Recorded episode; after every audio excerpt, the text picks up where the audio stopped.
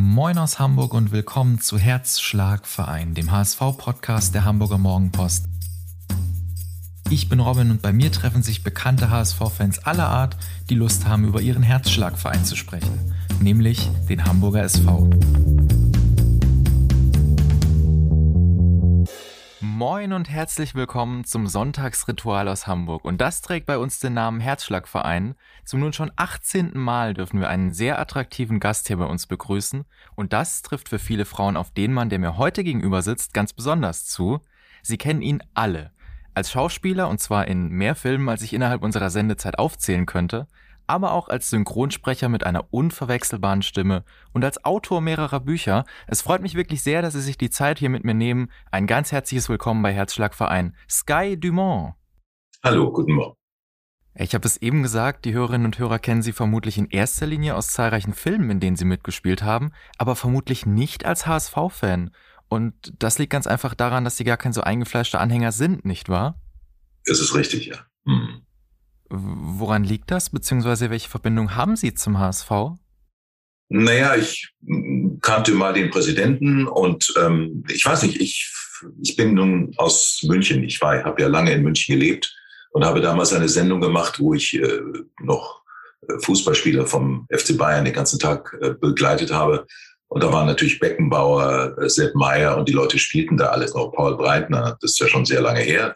Aber wenn man einmal fern einer Mannschaft ist, dann bleibt man das natürlich auch sein Leben lang. Insofern bin ich Nummer eins natürlich Fan des äh, FC Bayern München. Nicht jetzt, weil sie so erfolgreich sind. Das waren sie damals zwar auch schon, aber jetzt ist ja schon extrem. Äh, aber das bleibe ich natürlich. Und dann mag ich eigentlich St. Pauli. Ähm, das liegt aber natürlich daran, dass das Stadion einfach cool ist, weil das ist so gemischt. Das ist einfach ein wirkliches gemischtes Publikum. Nadelstreifen und Bierflasche. Und das finde ich einfach klasse. Das gefällt mir. Das klingt fast so, als seien Sie auch beim FC St. Pauli schon äh, relativ oft gewesen am Millantor. Millantor war ich oft, äh, äh, ja, eigentlich, aber sehr oft war ich noch nicht, muss ich sagen. Vielleicht drei, viermal. Mhm. Ja, okay, aber immerhin. Immerhin, ja. Jetzt haben wir über das äh, Millantor-Stadion gesprochen. Das ist natürlich nicht so unbedingt Sinn und Zweck dieses Podcasts. Aber Sie waren ja auch schon mehr als einmal im Volksparkstadion. Ja, ja, natürlich, da war ich auch schon drin, klar, natürlich, das ist ja auch ganz toll. Ich glaube, der HSV hat auch die besten Fans äh, in ganz Deutschland, glaube ich. Sie gehen ja durch sämtliche Enttäuschungen mit. ja, aber das finde ich schon toll. Also das ist schon sehr wichtig und das kommt ja nicht von gar nichts, sondern die müssen dann schon wirklich äh, ein treues Publikum sich äh, verdient haben. Ja, ich glaube, das ist beim HSV auch definitiv der Fall. Sie haben mir verraten, also Sie schauen ja grundsätzlich gerne Fußball, aber Sie sind ein besonders großer Fan von Derbys. Also ich gucke natürlich äh, Spiele Bremen, HSV sehr gerne, weil es dann wirklich wirklich abgeht. Sie haben ja nun gewonnen gegen Bremen und auch noch in Bremen. Das war schon cool. Genießen Sie so einen Derby-Sieg dann auch richtig, wenn der HSV dann zum Beispiel bei Werder Bremen gewinnt? Na, ich bin ja da relativ emotionslos, muss ich sagen. Also ich war überrascht, das muss ich sagen, dass der HSV wirklich Klassen besser gespielt hat, wirklich besser gespielt hat und zu Recht gewonnen hat. Mhm. Hat mich ein wenig überrascht, weil alle Leute haben ja, oder viele haben geglaubt, dass Bremen wieder mal gewinnt. Aber haben sie nicht. Ja, das äh, zeigt aber ja auch wieder, wie hochklassig die zweite Liga in dieser Saison ist. Äh, viele sagen ja, die zweite Liga ist in diesem Jahr vielleicht sogar attraktiver als die Bundesliga. Äh, wie sehen Sie das? Bin ich auch absolut. Ist ja unglaublich, was sich da alles tummelt. Unglaublich. Ja. Verfolgen Sie das Geschehen in der zweiten Liga dann auch so richtig aktiv? Nein, aktiv nicht, muss ich sagen, weil ich bin sehr viel unterwegs, weil ja mein Geschäft wieder beginnt. Ich habe ja wieder Lesungen und trete auf und drehe. Insofern bin auch gerade gestern äh, sehr spät erst zurückgekommen. Komme ich nicht dazu. Ähm, Sky Go begleitet mich, aber trotzdem kann ich nicht alle Spiele sehen. Das geht nicht. Aber zumindest das Derby gegen Werder haben Sie dann ja mitverfolgt. Ja. Wer hat in Ihrer Meinung nach größere Chancen, dieses Jahr in die Bundesliga zurückzukehren? Bremen oder der HSV? Ich glaube Bremen nicht. Ich glaube, Bremen hat große finanzielle Probleme. Es geht ja nicht so schnell wieder aufsteigen. Ja, das äh, kennt man ja hier in Hamburg leider. Ja, HSV hat ja nun oft in der ersten Hälfte der Bundesliga immer erfolgreich gespielt und kurz vorm Aufstieg haben sie abgekackt. Muss man so auszudrücken. Ich wünsche es ihnen, dass sie es hinkriegen. Ich meine, das ist ja nun ein Traditionsclub ohne Ende. Ja, auf jeden Fall. Sind Sie denn auch ein regelmäßiger Stadiongänger oder vielmehr waren Sie ein regelmäßiger Stadiongänger, bevor dann die Corona-Pandemie ausbrach und die Stadien ja weitestgehend leer bleiben mussten? Regelmäßig nicht, aber ich war schon ganz häufig, ja. Das ist natürlich unvergleichlich, die Atmosphäre, wenn man live dabei ist. Mhm. Allerdings dann die Zeitlupe fehlt mir. naja, klar, weil wenn dann Schiedsrichter pfeift, möchte man ganz, das finde ich schon ganz gut, wenn man dann sieht, was tatsächlich passiert ist. Ja, ich könnte mir vorstellen, das geht nicht nur Ihnen so, äh, gerade in Zeiten von Videobeweis und Co. Was war denn so das erste Mal in Ihrem Leben, dass Sie mit Fußball in Berührung kamen? Früh. Ich kam ins Internat, da war ich äh, zwölf, glaube ich, und wurde gefragt, was kannst du denn für Sportarten? Da habe ich gesagt, Fußball. Und dann haben sie gesagt, okay, dann, wir haben nämlich ein wichtiges Spiel. Ich war in der Schweiz gegen Zug. Also Zug war der Ort unten und wir waren das Internat. Und dann haben sie mich als Verteidiger aufgestellt und ich glaube, in der zwölf Minuten habe ich ein Eigentor geschossen und habe den Rest des Nachmittags auf dem Baum verbracht, weil sie mich verprügeln wollten. Und dann bin ich umgeschwenkt zum Handball und da war ich dann erfolgreicher.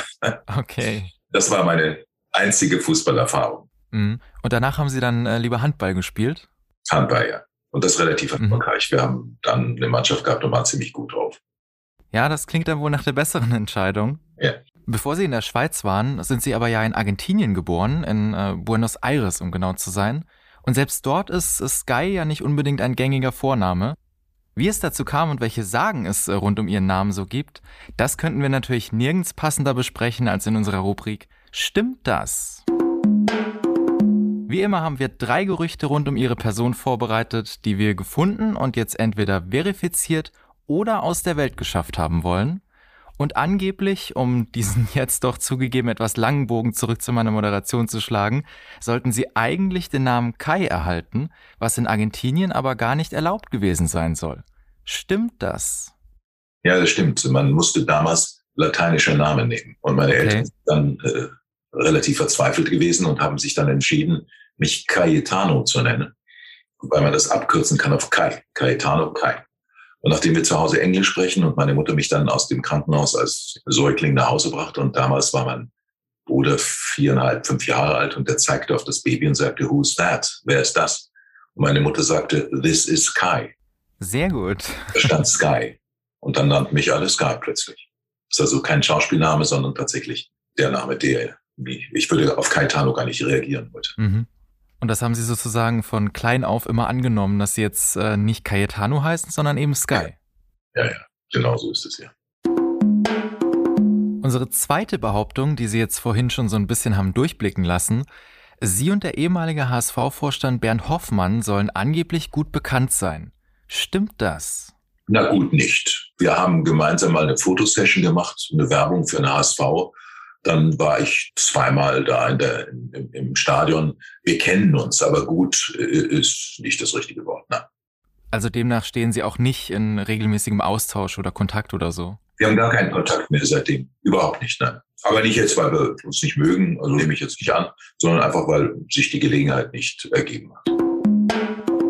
Und sie sollen, das ist äh, Gerücht Nummer drei am heutigen Abend, auf das sie vermutlich nicht das erste Mal angesprochen werden, einmal zeitgleich die Rolle des James Bond und des Dracula angeboten bekommen haben. Stimmt das? Ja, das stimmt tatsächlich. Erzählen Sie mal, was äh, ist passiert, dass Sie nie James Bond und nie Dracula gespielt haben? Naja, es war so, dass äh, das Angebot des Bond natürlich verlockender war. Und äh, Dracula war bereits ein fester Vertrag für drei Filme mit sehr viel Geld. Aber mir war damals schon klar, dass wenn ich Dracula spiele, dann spiele ich den Rest meines Lebens Dracula. Aus dem Fach käme man nicht raus. Und das wollte ich nicht. Ich wollte immer versuchen, ich habe es ja eh schon schwer genug, dass ich immer Seidenschal und Bläser tragen muss. Aber das wollte ich nicht. Und Bond, da wurde ich dann bezahlt. Das war ein Optionsvertrag über, ich glaube, sechs Monate oder was. Dafür wurde ich bezahlt. Das wurde dann doch nichts. Ich war damals 23 oder sowas. Das war viel zu jung für einen James Bond. Sind Sie denn aus heutiger Sicht traurig darüber, dass Sie nie James Bond wurden? Nein, aus heutiger Sicht bin ich froh. Ich glaube, wenn ich mit 23 James Bond geworden wäre, wäre ich wahrscheinlich ein arrogantes Arschloch. ich glaube, dass man mit einem Weltruhm in dem Alter schwer zurechtkommt. Mhm. Man glaubt wirklich, man ist so toll, wie, wie man dann von den Medien behandelt wird. Und man, wenn man berühmt ist, wird man von den Medien anders behandelt, als wenn man ein ganz einfacher Mensch ist. Und das finde ich äh, wichtig, dass man ein einfacher Mensch bleibt. Ja, und als äh, James Bond wird man vermutlich nochmal ganz, ganz anders behandelt. Ja, vor allem sind weltweit. Und das ist mhm. natürlich. Mhm. Nee, ich glaube, das wäre gefährlich gewesen in dem Alter. Für mich zumindest. Ja, das ist nachvollziehbar, denke ich. Sie haben das eben kurz angesprochen. Am Ende haben Sie dann ja doch immer ähnliche Rollen gespielt. Fühlen Sie sich da manchmal schon beim Casting für eine Rolle so ein bisschen, ich nenne es mal, in Schubladen gesteckt? Naja, also da gibt es einen wunderbaren Spruch. Man kann nur aus einer Schublade rauskommen, wenn man in einer Schublade war. Insofern ist jeder fast in der Schublade. Es liegt natürlich auf meinem Äußeren. Ich bin groß, ich bin grauhaarig mittlerweile. Ich sehe aus wie so ein englischer Gentleman. Und wir haben die Tendenz, hier äh, immer typmäßig zu besetzen. Es ist in Amerika anders. Da wird man gegen den Strich gebürstet, wie man so schön sagt, was ja eigentlich die Rolle auch interessant macht. Es ist doch viel überraschender, wenn der Mörder der sympathische, nette Kerl ist. 45 Minuten. Und dann plötzlich entpuppt er sich als absolute Obersau. Ich finde Typ besetzen langweilig. Wenn jemand kommt und ich denke mir, das ist bestimmt der Bösewicht oder das ist bestimmt die Verführerin, dann langweilt mich das. Mhm. Insofern ist das so in Deutschland sehr typisch. Ich habe es dann geschafft. Ich habe ja lange dann diese Rollen nicht mehr gespielt und habe sehr viel Theater gespielt und dann bekam ich, bin ich wenigstens in die komische Ecke reingerutscht und das ist ja immer sehr nett und schön. Also hadern Sie nicht damit, dass Sie sozusagen doch immer diese etwas ähnlichen Rollen gespielt haben? Es ist so. Ich finde einfach, wenn man professionell ist, dann muss man einfach wissen, Sie sind auch in eine Schablone geschubst. Sie machen ja, Sport. Ja, das stimmt. Äh, man wird es ihnen jetzt nicht anbieten, die neuen Konzerte von Frau Agerich zu kommentieren. Das ist nun mal so im Leben und ich finde, damit muss man zurechtkommen. Das ist schon okay. Mhm. Besser in irgendeiner Schublade als in gar keiner Schublade. ja, auf jeden Fall. Ja, im freien Fall von der Kommode. Sie haben anfangs ja noch neben Ihren ersten Rollen als Gärtner gearbeitet, um über die Runden zu kommen, richtig? Als Gärtner und in einem Restaurant, ja, das ist richtig. Mhm. Ich hatte kein Geld und ich komme zwar aus einer vermögenden Familie, aber das wollte ich nicht. Ich wollte selber auf die Beine kommen und ähm, das war eine gute Erfahrung. Zumal ich ja nun einen äh, braunen Daumen habe und nicht sehr gut bin. Ich habe halt dann Bäume abgesägt und Äste abgesägt und solche Sachen gemacht, laubgerecht und so. Aber es hat mich, geschadet hat es mir nichts. Ist das so ein bisschen vergleichbar vielleicht mit einem jungen Fußballer, der alles auf eine Karte setzt, um Profi zu werden? Waren Sie auch so? Nee, ich habe ja nicht auf die eigene Karte gesetzt. Ich musste mehr meine Miete verdienen. Deswegen habe ich solche Jobs gemacht, bis ich meine ersten Fernseh- und Theaterauftritte hatte. Das war halt einfach, um zu leben, wie das eigentlich äh, wahrscheinlich äh, 70 Millionen Deutsche machen, die halt morgens zur Arbeit gehen, damit sie sich leisten können, was sie sich leisten wollen. War das denn immer Ihr Traum, Ihr Leben lang auf der Bühne oder vor der Kamera zu stehen? Nein, das war es nie. Da bin ich reingerutscht durch Zufall. Äh, Schauspieler hatte ich nicht auf meiner Tafel. Ähm, ich wollte eigentlich was mit Musik machen, aber das habe ich nicht geschafft. Wahrscheinlich bin ich nicht gut genug, weiß ich nicht. Äh, bin dann durch Zufall in die Schauspielerei gerutscht und ähm, bin dann dabei geblieben und bin natürlich eigentlich wahrscheinlich dankbar, weil ich habe ja wenigstens meinen Unterhalt so verdient. Welcher Zufall war das, von dem Sie gerade sprachen? Ja, ich war halt in Deutschland und hatte überhaupt kein Geld und habe Komparserie gemacht und ähm, bin dann nebenbei auf eine Schauspielschule gegangen und ein Regisseur sah mich und ähm, hat zu mir gesagt, bist du Schauspieler? Ich sagte, ja, was ich noch gar nicht war.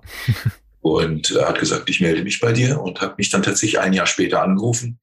Fritz Umgelder war das und er sagte, ich habe eine Rolle für dich, aber überleg dir das gut. Dann sage ich, wieso? Naja, spielst ein Bösewicht. Das heißt doch super. Er sagt, naja, wenn du in Deutschland ein Bösewicht spielst, spielst du in den nächsten zehn Jahren Bösewicht. Und so war es dann auch. Äh, es waren keine zehn, es waren 20 Jahre, die ich an Bösewicht gespielt habe. Aber so war der Beginn und dann war ich halt irgendwo mal drin. Ich war dann am Staatstheater, habe Theater gespielt und es lief halt dann ganz gut und das war dann halt mein Weg. Und da wären wir wieder bei der Schublade. Ja, genau so ist das ja. Sie haben ja in verschiedenen Arten von Filmen mitgespielt. Spannung, Action, Komödien. Was sind denn so privat Ihre Vorlieben, wenn Sie ins Kino gehen? Ähm, ich mag Komödien ja gerne, sehr gerne.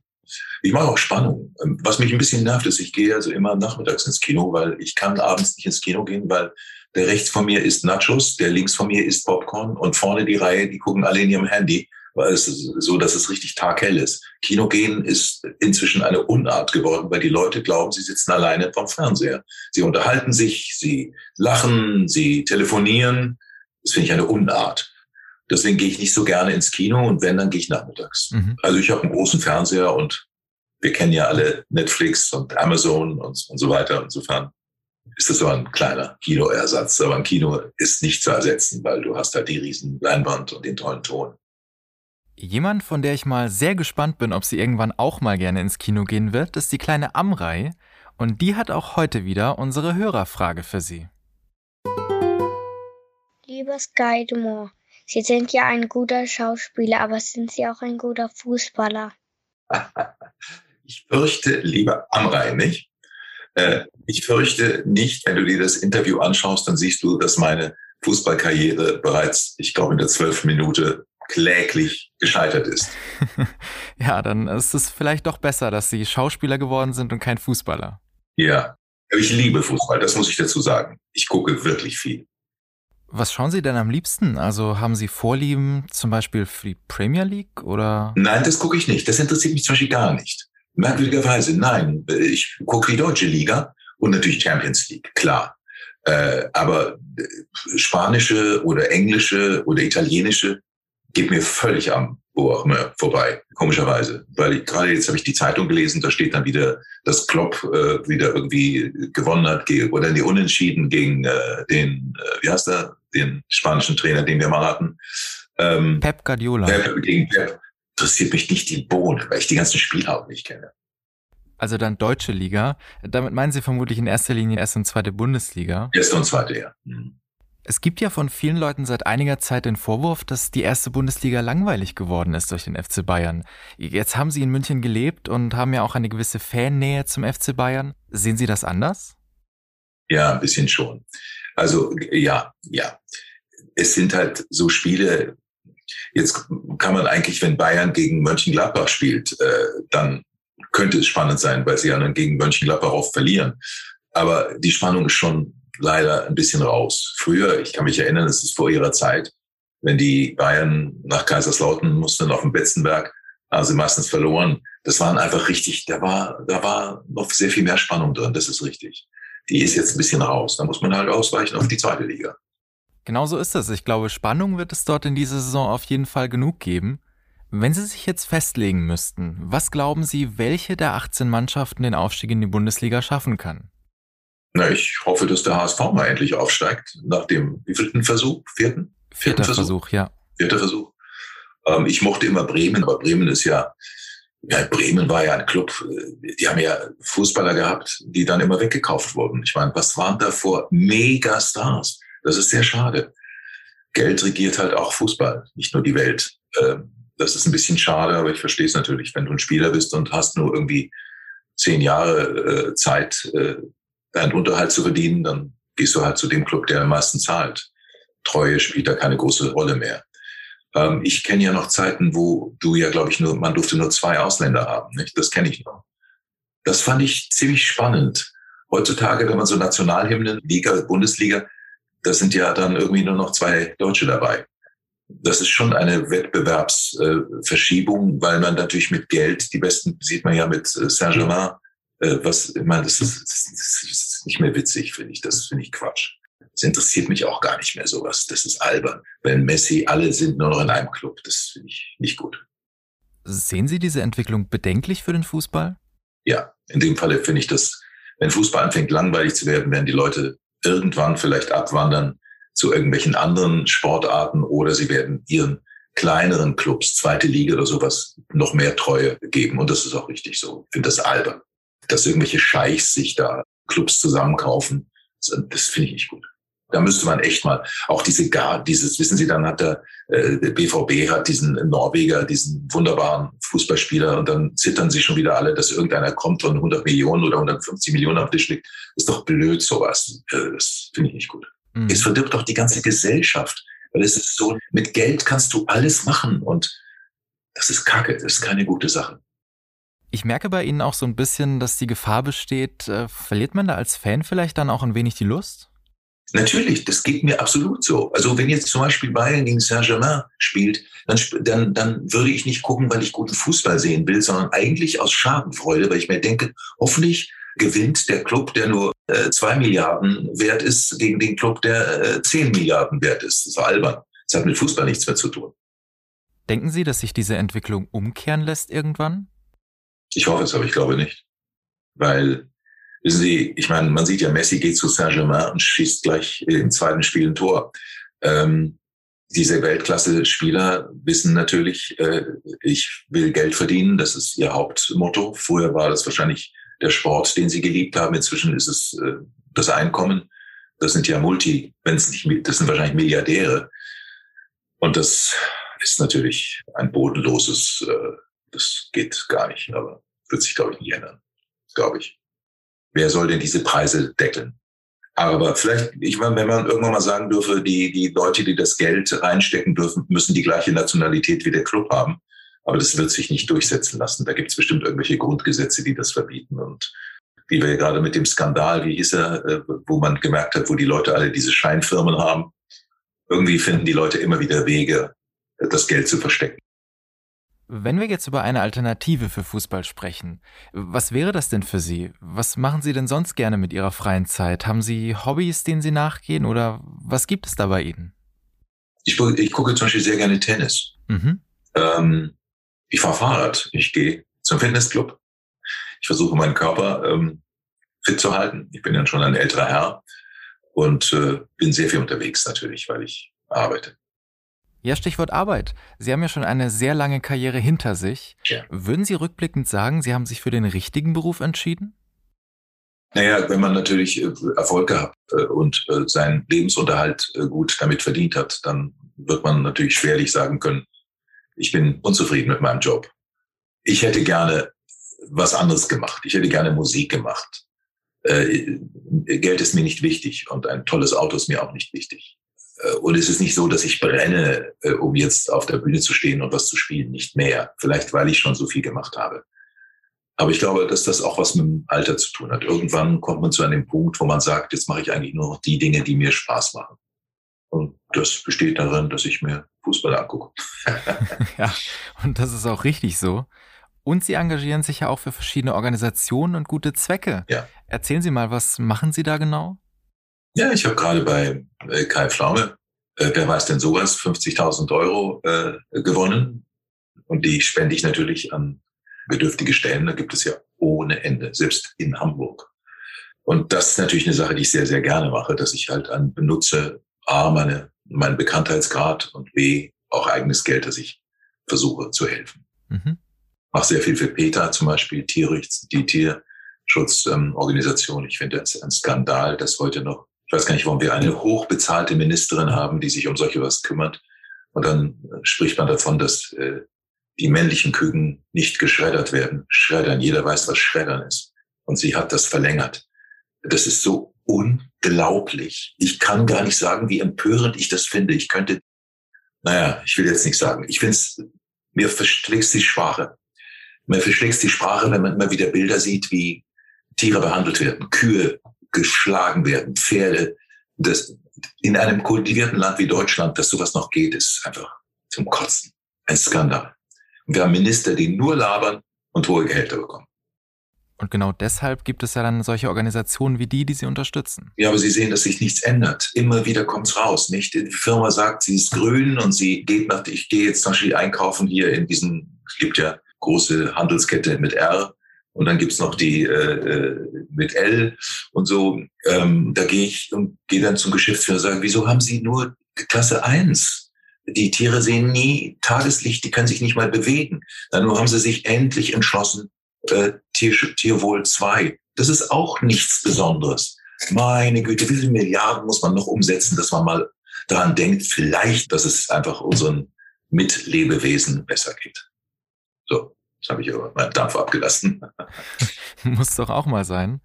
Ich möchte Sie abschließend noch einmal fragen, um auf das eigentliche Thema unseres Podcasts zurückzukommen. Ja. Kurz heruntergebrochen. Was ist Ihre Prognose für den 34. Spieltag der aktuellen Saison in der zweiten Liga? Glauben Sie, der HSV hält es dieses Jahr durch, um am Ende dann auch wirklich in die Bundesliga aufzusteigen? Also beim HSV ist ja so, dass ich, dass die immer wieder in der zweiten Hälfte umkippen. Für den HSV hoffe ich tatsächlich, weil es ein wirklich unglaublich bewährter Club ist. Uns Uwe. Ich wünsche es Ihnen, dass Sie aufsteigen. Äh, Pauli wünsche ich es auch, weil Allein die Spiele HSV gegen Pauli sind einfach ein Happening. Das ist einfach richtig, richtig gut. Da steht wirklich der Mann mit der Bierflasche neben den. Das ist einfach toll. Ich wünsche es beiden, dass sie aufsteigen. Eben genau auch, weil sie der angesprochene Derby-Fan sind. Ja, absolut. Früher war es Bayern gegen, äh, gegen die 60er. Das sind immer spannende Sachen, weil die Stadt dann geteilt ist und das ist immer sehr spannend. Dann muss ja eigentlich auch die Frage erlaubt sein, wollen Sie da nicht auch HSV gegen Werder in der Bundesliga sehen? Bremen würde ich es auch wünschen, weil sie einfach sehr viel für den Fußball ge getan haben. Sie haben ja wunderbare Spieler immer wieder gehabt. Aber ich glaube nicht, dass sie es schaffen. Dann sind wir, glaube ich, alle mal gespannt, wie das im Mai nächstes Jahr aussehen wird in der Abschlusstabelle der zweiten Liga. Und Abschluss ist bei uns eng verknüpft mit einem ganz besonderen Jingle, denn auch Ihnen, Herr Dumont, bleibt natürlich eine Sache bei uns nicht erspart, und das ist Bundesliga oder.